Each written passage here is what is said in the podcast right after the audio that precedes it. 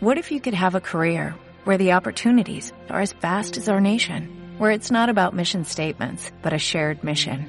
At U.S. Customs and Border Protection, we go beyond to protect more than borders, from ship to shore, air to ground, cities to local communities. CBP agents and officers are keeping people safe. Join U.S. Customs and Border Protection and go beyond for something far greater than yourself. Learn more at cbp.gov/careers. Media Lab, el laboratorio de medios de la Universidad Panamericana. Te conectamos al mundo con tan solo un clic. medialab.up.edu.mx Media Lab, estamos conectados. Esto es Bookland, el podcast que te habla de algo más que solo libros. Por Ilana Guillén, para Media Lab. Chicos, en Bookland hemos hablado de todo. Del fandom más grande de la historia, Harry Potter. Y no, El Señor de los Anillos no puede ser porque las generaciones actuales no lo conocen tanto. Hemos hablado de los libros que tristemente fueron olvidados en el momento que salió la película o la serie de ellos. Hemos hablado de libros mexicanos, libros escritos por mujeres. Hemos hablado de un poco de todo. Y hoy vamos a hablar de los libros que el mundo debería de conocer y que aún no lo hace y que están metidos ahí ocultos en la vida de BookTok o Bookstagram o la red que sigan. Así que vamos a hablar de estos grandes, maravillosos y divinos libros. Y eso del Señor de los Anillos me dolió, ¿eh? O sea, de que Lo lamento. no lo conocen estas nuevas generaciones, o sea, ¿cómo? Pero Bueno, cuando la envidia habla, todos lo podemos escuchar. Sí, se nota. ¿Cuál envidia? ¿Cuál envidia, muchachos? Y yo también me encanta El Señor de los Anillos, soy fan de Tolkien. Uy, sí, se nota. Harry Potter. Y el Señor de los Hay que, Anillos. hay que ponernos de acuerdo. Ustedes dos son Viva el Señor de los Anillos. Alguien de aquí debe de poner la balanza en su lugar y ser de otro fandom. Lo lamento. Y mira, los fans del Señor de los Anillos no son tóxicos y mira cómo salimos nosotros.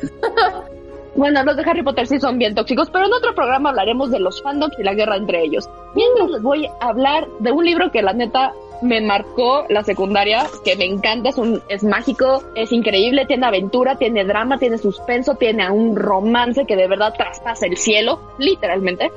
Y estoy hablando de Hija de Humo y Hueso, de Rainy Taylor. Sí, fue la primera obra de la autora, porque tiene otros cuentos, pero eso no los cuenta ella. Y la historia va de Caro, una chica que vive en Praga, adolescente, una increíble artista plástica. Y es algo icónico porque lo primero que te dicen es que tiene este cabello azul eléctrico, una melenaza y tatuajes y todo. Y dices, wow, cuando eres un adolescente dices, ¡Ah, quiero ser ella, ¿no? Y te emocionas, ¿no? Y Como niña original, este. Obvio, obvio, tenía Harley 15 Quinn, años. sí. O sea, tenía 15 años. O sea, es entendible. Quería un modelo que no podía ver en la televisión, obviamente.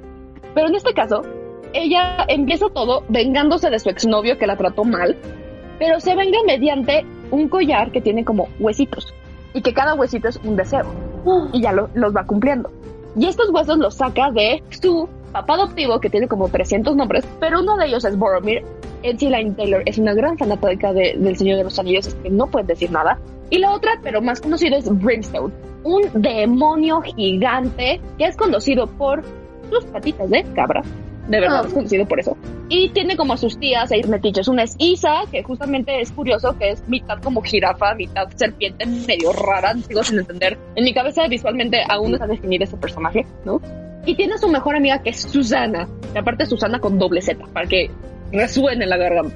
Pero entonces un día llega a su casita, bien feliz, bien mona, y encuentra que toda su familia no está y que las puertas tienen una marca de mano de ángel. Aquí entra el amor de mi vida, bueno, uno de los muchos, porque yo, yo dejo un amor de mi vida en cada libro, ¿no? Yo tengo novios en todos mis libros. Pero él fue el más maravilloso de todos, fue, es un ángel, pero es un ángel no como todo, aquí serafín, angelical, curiosamente, sino como más guerrero, más sucio, más, no sé, más real en ese sentido, y tiene el mejor nombre de todos, y es Akiva. O sea, cuando te dicen Akiva, dices, wow, qué hombre. Sí, por favor, denme dos. Y se empieza a desarrollar esta historia de amor que aparte empiezan a tener que hilar como las cosas que fueron pasando para saber qué le pasaron a la familia de Caro. Spoiler alert. Pero este gran libro lo que tiene es que es una trilogía y en cada libro se pone mejor, cada libro es más divertido, tiene más misterio, más drama, y cuando entran en el mundo mágico donde los serafines y las quimeras o demonios están en guerra desde hace 3.500 millones de años, dices, no, pues con razón están todos mal del coco. Llevan años peleando, siglos, milenios llevan peleando. Entiendes muchas cosas a partir de eso y de verdad es una trilogía que vale la pena. Han intentado mil veces comprarla y Lainey Taylor ha dicho que no, porque sabe perfectamente que van a arreglarla en una adaptación. Oh, Esas historias que dices no. Ojalá Cassandrita Clare hubiera hecho lo mismo. bueno, sí, eso sí, es muy cierto, muy Sí. cierto. Pero, Pero bueno, ay, ese sí es- se antoja. Ese es mi primero que me marcó en la adolescencia, yo siendo una linda y hermosa puberta que quería aspirar al amor de un ángel. y no lo logré. Rayos. Bueno, por lo menos puedo decir que fui más original, ¿no? Que decir que Hosh Hosh. Si alguno de ustedes lo conoce Hosh Hosh. No. No, para nada. Muchachos, necesitan clases de literatura básica. Ok. Bueno, está bien. Si tomo la clase contigo, perfecto. Obvio. A ver, Alexa, ¿tú qué traes? Yo traigo una lectura que no fue de mi adolescencia, sino fue de hace tres días, porque no tenía una lectura que no fuera famosa o de personajes increíbles, increíblemente famosos además. Este se llama La noche en que Frankenstein leyó el Quijote. Y es un Ok. recopilado de cuentitos. Bueno, no son cuentitos, es explicaciones, pero wow, wow. Es increíble, o sea, explican hasta quién creó el alfabeto, o sea, pero de forma no, no aburrida o cansada, son ocho páginas casi todas las mini historias, pero lo Ok. hacen de una, de una forma bastante interesante que digas, sí, debo de recordar quién hizo el orden alfabético, quién lo creó, o por qué los vikingos este, llegaron a Dublín, que son los primeros dos capítulos. Está muy, muy, muy interesante, ¿verdad? Pero increíblemente no tengo lecturas que no sean famosos. Busqué y busqué y busqué y nunca encontré. Pero esta historia de Santiago Posteguillo está increíble, 10 de 10. Suena bastante bien. O sea, imaginen, o sea, en mi cabeza se imaginó a Frankenstein en un sillón demasiado pequeño para él, cruzado de piernas, encogido todo, y con un libro aquí como diciendo, ¡Oh! Y con lentes, porque así viene en la portada. ¡Ay! Describiste la portada tal con cual. lentes! Por favor, sí, Frankenstein con lentes. Me encanta la idea de tener un mini Frankenstein, bueno, un gran Frankenstein, un mini sillón con unos mini lentes, ¿no? Y un librito aquí de, por favor, no lo quiero romper. Explícame por qué los vikingos son como son. Exacto, no hombre, hasta habla un poquito de Tolkien, porque Señor de los Anillos está en todos lados, y también habla de Harry Potter. Porque también Harry Potter está en todos lados. O Eso sea, es obvio.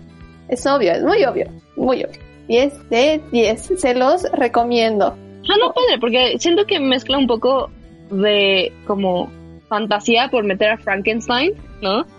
Con historia. Entonces está muy cool. Es de mi tipo de libro. Pero estaba ya, no, no es como que meta así en todos lados a Frankenstein, sino Ujú. explica a personas normales de, ah, pues una persona iba caminando, iba a buscar un libro y, y encuentra por orden alfabético el libro que quiere. Entonces se queda pensando, ¿y quién hizo ese eh, orden alfabético? ¿A quién le tenemos que agradecer? Y lo hace de una forma muy sencilla. Son diferentes personajes como que, que explica todo este tema en ocho paginitas, diez páginas, súper sencillo, diferentes temas. Está muy bien para todo público, la verdad. Ya ni para nosotros, sino para quien sea que quiera leerlo. Yo no es por nada. Rodrigo, según él, no vino preparado. Pero yo sé perfectamente bien que antes de eso se había embarcado en una aventura en Barcelona de 1950. ¿Es de los 50 o en, del, en 1960? Pues antes que eso, de hecho sí tenía uno que ahorita me acordé en mi, en mi cerebro porque dijeron una lectura para todos. Yo conozco una lectura que es realmente para todos, un libro de Juan Muñoz Martín que se llama Los trece hijos brutos del rey Sisebuto. Si hay un cuento corto, bueno, ni siquiera corto, un cuento hecho a la medida para todos, donde tú digas, ay, podría tener un poco de comedia, de esa latinoamericana, que es simplona, burda, te puedes reír de todo. Y aparte ves a 13 niños que cada uno es más bruto que el anterior. Híjoles, híjoles. creo Esa que es una lectura los universal. 13 hijos hay uno que no es tan bruto como el resto. Ah, este, Brutilio, Tontulio, no me acuerdo cuál era. No sé, era- sé que era el más feo, más achaparrado y el más bruto de todos era el menos bruto, Sin olvidar que el más jorobado a su corta edad. Además de todo eso. Sí, creo que sí lo he leído en algún momento de mi vida y es uno de mis libros favoritos, la verdad. O sea, es muy cortito, pero recuerdo que tiene estas ilustraciones preciosas de lo que va contando y eso es algo que a mí me encanta de los cuentos, que tienen, cuando tienen estas ilustraciones tan, tan, tan bonitas. Wow, ya se me antojó leerlo. Ay, o sea, se, se nota Búscalo. porque aparte es, es, es una comedia. O sea, Rodrigo podría contarlo mejor, pero es una comedia para comerse mientras se lee. Oh, yo, yo amo las Es- es- comedias. es- Es una comedia donde te van a plantear toda una aventura y cómo cada uno de los hijos logró ser triunfador en su aventura y al regreso en su castillo pues le muestran todo lo que hicieron y todo lo que lograron a su padre. Así de sencillo pues, la sinopsis. Y según ustedes, el Señor de los Anillos está en todos lados, yo digo que los 13 hijos del rey Sisebut son parte del club de aventuras, porque eso es un club de aventuras del Hobbit. No, más bien, O sea- este es como el cuarto grupo que hizo Gandalf después de que reunió a los enanos, a la comunidad de los anillos. Después se fue por así por los hobbits que eran medio humanos, que estaban por ahí, que eran los más brutos de todos y que aparte Tom Bombadil era su amigo. Y ahí encontraron allá a los 13 niños brutos. Sí, podría verlo ahí en medio de la Edad Media, mientras que todo el mundo se está peleando en Mordor y los tres hijos brutos, así como de la la la la la la la. Oh, un invento para mi padre. ¿Por qué maulla? ¿Será una escoba? Aparte en este cuento aparecen dragones, fantasmas y criaturas sobrenaturales. No le digas así al hijo menor. Sé que está muy jorobado y feo, pero no le digas sobrenatural. Ay, qué grosero eres. Yo tengo uno último para mí. No sé si ustedes tengan más, pero yo tengo uno que de verdad fue como de esos libros que encuentras por accidente y que parece que más bien te encuentran ellos a ti, ¿ok? Esta hermosura se llama El Priorato del Naranjo. Vaya nombrecito, yo lo sé, el nombrecito es toda la vida, ¿no? Te cuenta dos historias al mismo tiempo. Por un lado tienes a una gran reina, ¿no? Sin embargo, no está casada y su linaje solo pasa a través de las niñas. Entonces se tiene que casar y engendrar una niña muy rápido. Pero por más que le presentan muchachos, príncipes, duques, hasta el plebeyo más guapo de todos, no más no dicen, no, no, no, no tengo tiempo para eso, yo tengo que reinar. Pero ya se le viene el tiempo encima porque necesitan una heredera. Y por otro lado, tenemos una tierra de dragones donde los muchachos que crecen ahí y las niñas tienen que ser entrenados para en algún momento poder montar estas criaturas y ser jinetes y protectores. Y pues si el dragón no te escoge, pues te ponen a hacer agricultura. y- Uh, me acordaste de cómo entrenar a tu dragón, pero más, un poquito más feito porque nadie rechaza a nadie, pero wow. Y aquí, aquí sí son. Entonces es algo así, pero el problema aquí es que cuando nace, viene este gran mal en el universo, pues esta isla se tiene que unir al reino de la primera protagonista. Pero el problema es que en el reino de la reina no quieren a los dragones, les tienen miedo, piensan que son como del diablo o monstruos malvados, ¿no?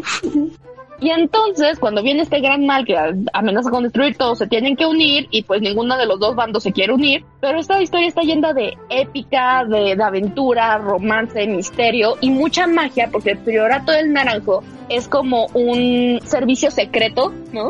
Que al consumir naranjas de un árbol mágico, del naranjo, se vuelven acá todos Saiyajin, las muchachas, y es como de quítense todos. Vamos aquí a unificar los dos reinos y a matar al malo malo y dices gracias por existir. Aquí vengo yo. Ay, no, Y- hermoso. Porque Tolkien, y de verdad, así se va a llamar este capítulo, porque Tolkien está en todos lados. ¿Ves? ¿Ves? El, el priorato del naranjo, la escritora es llamada la Tolkien de su generación. O sea, la comparan con el gran maestro por todo el, el universo que crea, porque crea el igual, el lenguaje, crea el universo, crea una prosa, y sin embargo tiene algo que Tolkien no tenía. La habilidad de escribir sin que pareciera académico el asunto. Eso sí. Porque el Silmarillion. No la he podido terminar lo mismo. Es demasiado filosófico. Es como... No, no se puede, no, es... ¿Ubicas esa escena de Piratas del Caribe cuando están los dos piratitas que siempre se olvidan su nombre porque tienen los nombres más raros de toda la saga, pero que El están ahí chimuelo en su el barquita? Perfectamente. El, el ojo de madera y el calvo. Van ahí en su remando en el mar y de repente le pregunta el, otro, el calvo al, al otro, oye, ¿qué haces leyendo la Biblia? Dice, no, pues es que estoy leyendo la Biblia para tener salvación. Y dice, pero tú no sabes leer. Y le da la mejor contestación de todas. A la Biblia no le importa que no sepas leer, le importa que estés tratando de leerlo. Y es lo mismo con el Silmarillion. No importa que lo leas, importa que lo intentas leer. No importa Te que lo puntos entiendas. por intentar. Importa. Ajá. Ah, las clases de humanidades. A ver si sirve. A ver. Ese libro, mientras más anexos tengas, donde esté toda la información del universo de Tolkien, eso no hace que el Silmarillion sea más fácil. No. Solo hace que la lectura sea menos difícil. Así que inténtenlo, chicos. Solo inténtenlo. Chicos, se nos ha acabado el tiempo de Bookland. Hablamos de libros que nadie conoce. Y para todos aquellos que nos escuchan, recuerden esto muy bien, de parte de nosotros, Bookland, fanáticos de Tolkien. Deben de buscar siempre la referencia de Tolkien y de los elfos en sus vidas. Porque aunque piensen que no está ahí, sí lo está.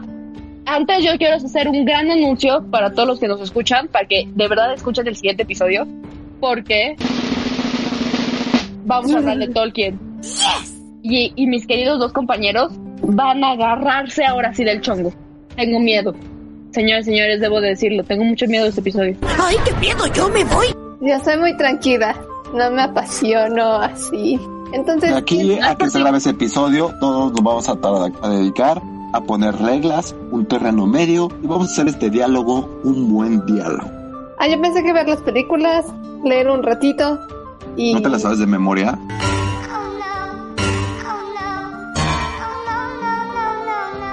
O sea, Sí. ¿no te la sabes de memoria? Ok, no sí. empiecen a pelear, no empiecen a pelear. Espérense para el próximo episodio de Booklad. Adiós. Adiós. Adiós. ¿Te quedaste con ganas de más historias? Sintoniza con nosotros la próxima semana en Media Lab. Y síguenos en nuestro Instagram, arroba Media Lab UP, y en Facebook como Media Lab. Los comentarios y opiniones expresadas en este sitio y programas son responsabilidades de quienes los emiten. Y no reflejan en ninguna circunstancia el punto de vista de la Universidad Panamericana, de sus autoridades y de sus representantes legales. Media Lab, el laboratorio de medios de la Universidad Panamericana. What if you could have a career where the opportunities are as vast as our nation, where it's not about mission statements, but a shared mission? At U.S. Customs and Border Protection, we go beyond to protect more than borders, from ship to shore, air to ground, cities to local communities. CBP agents and officers are keeping people safe. Join U.S. Customs and Border Protection and go beyond for something far greater than yourself. Learn more at cbp.gov/careers.